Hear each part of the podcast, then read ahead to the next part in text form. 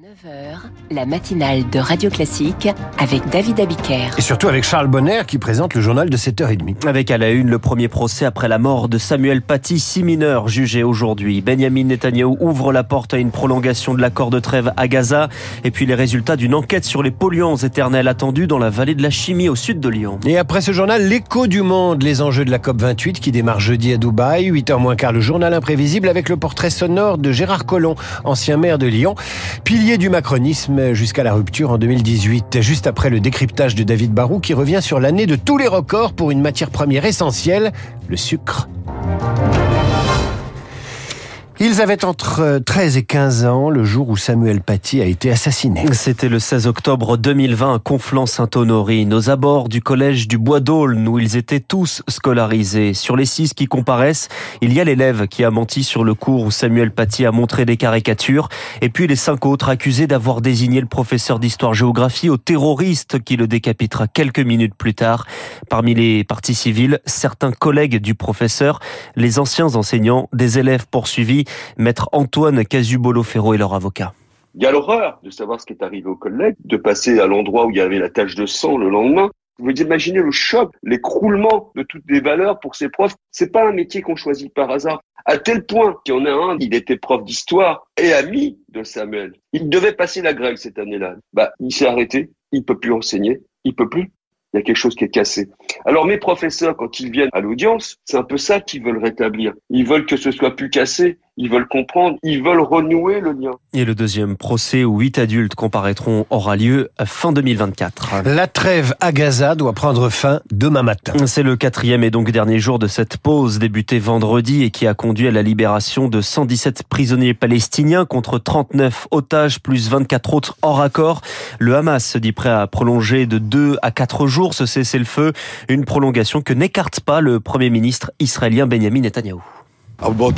J'ai aussi dit au président Biden qu'à la fin de cette trêve, nous nous efforcerons d'atteindre nos objectifs de toutes nos forces. Éliminer le Hamas, garantir que Gaza ne redeviendra pas ce qu'elle était et bien sûr libérer tous nos otages.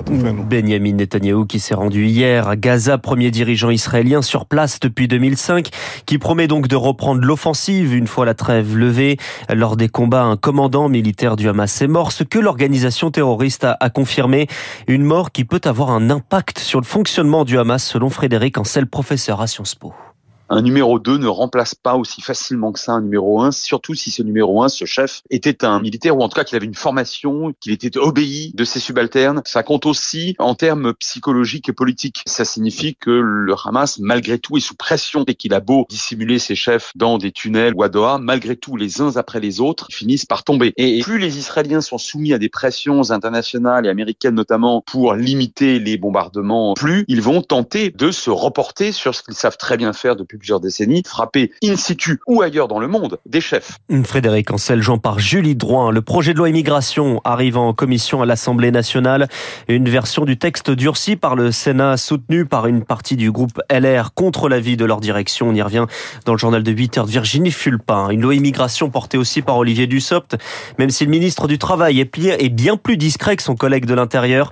Olivier Dussopt qui comparait aujourd'hui devant le tribunal correctionnel jugé pour des soupçons de favoritisme dans l'attribution d'un marché public quand il était maire d'Annonay en 2009. Des manifestations de militants d'extrême droite à Romans-sur-Isère ce week-end. Venus de toute la France pour en découdre avec des jeunes du quartier de la Monnaie dont sont issus certains suspects du meurtre de Thomas à 16 ans lors d'un bal à Crépole. Un climat de tension avec des expéditions punitives malgré l'appel au calme du procureur mené par des militants violents entre 2 et 3 000 en France. Erwan Lecoeur est sociologue spécialiste de l'extrême droite on les a vus se mobiliser lorsqu'il y avait des faits divers qui pouvaient les amener à imposer leur vision du monde. Cette vision du monde, elle consiste à dire en gros qu'il y aurait une guerre euh, raciale, ethnique, qui serait en cours et qu'il faudrait la déclencher pour pouvoir la gagner. Ce qui est euh, risqué et ce qui risque d'arriver, c'est qu'il y ait une sorte de micro-guerre civile qui se mette en place entre ces groupuscules euh, d'extrême droite et d'ultra-droite et des groupes de gens qui euh, se défendraient ou parfois contre-attaqueraient à leur manière. Erwan Lecoeur avec Lucie Dupressoir. On les retrouve dans les poils anti-adhésifs, dans certaines peintures, mais surtout dans le sang de tous les Français. Les PFAS, ces polluants éternels dont la dangerosité n'est pas connue. Les résultats d'une étude du Centre international de réflexion contre le cancer sont attendus cette semaine, ce qui pourrait apporter quelques réponses aux habitants de la vallée de la chimie au sud de Lyon, où des quantités bien supérieures aux moyennes de PFAS sont mesurées. Marine Salaville, notamment à Pierre-Bénite, commune de 10 000 habitants.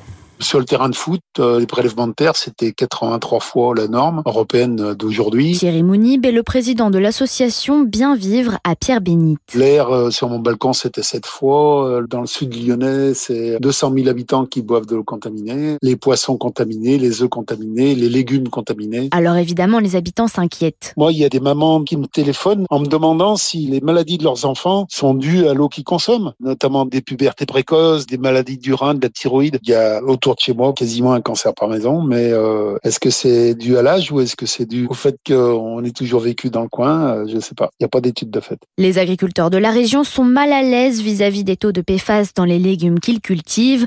Pourtant, les autorités sanitaires n'interdisent pas leur vente pour le moment.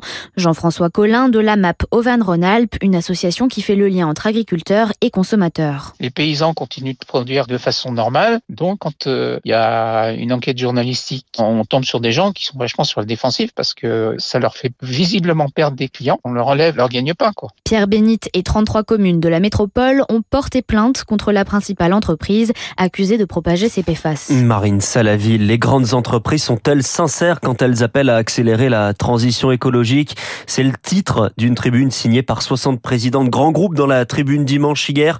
Saint-Gobain, Air France, BNP Paribas, Renault ou encore Total Energy. Tribune à quelques jours de la COP 28. Mais entre les intentions et l'action, eh bien, toutes ne sont pas au même niveau, Eric Kioch. Deux tiers des patrons considèrent désormais la transition écologique d'un bon oeil, selon une récente étude Capgemini. C'est le sens de cet appel des dirigeants français, explique l'économiste Nassiba Chassagnon-Annette de l'ESCA, école de management. Cet appel montre qu'il y a une réelle préoccupation qui est collective, ce qui n'était pas le cas, je pense, il y a euh, cinq ou six ans. D'ailleurs, certains signataires de la tribune n'ont pas attendu pour s'engager. Comme euh, Schneider ou Michelin, comme elles sont leaders technologiques, elles arrivent à insuffler une dynamique euh, dans le sens de la décarbonation en travaillant sur des pneus plus durables, par exemple, pour Michelin, d'autres entreprises affichent des efforts plus modestes ou pas assez rapides. BNP Paribas est régulièrement pointé du doigt pour ses investissements dans les énergies fossiles. Le transport aérien est souvent cité parmi les mauvais élèves. Leur défaut, un manque d'idées nouvelles, insiste Nassiba Chassagnon à Ned. C'est qu'ils sont pas ouverts. Il n'y a pas de participation. Alors que typiquement, ce qui caractérise une entreprise leader, c'est qu'elle arrive à écouter les propositions du grand public, des scientifiques. Ce sont des secteurs qui doivent s'adapter. Toutes les grandes entreprises françaises ont inscrit le zéro émission carbone en 2050 dans leur objectif. Mais selon le Haut Conseil pour le climat, au rythme actuel, la France n'y arrivera pas. Et puis du sport et du tennis pour terminer. La deuxième victoire de son histoire pour l'Italie en Coupe Davis. Emmenée par le numéro 4 mondial, Yannick Sinner, l'Italie a battu 2-0 l'Australie. Merci Charles. Prochain journal à 8h. Vous vous revenez à 8h30 pour le rappel des titres.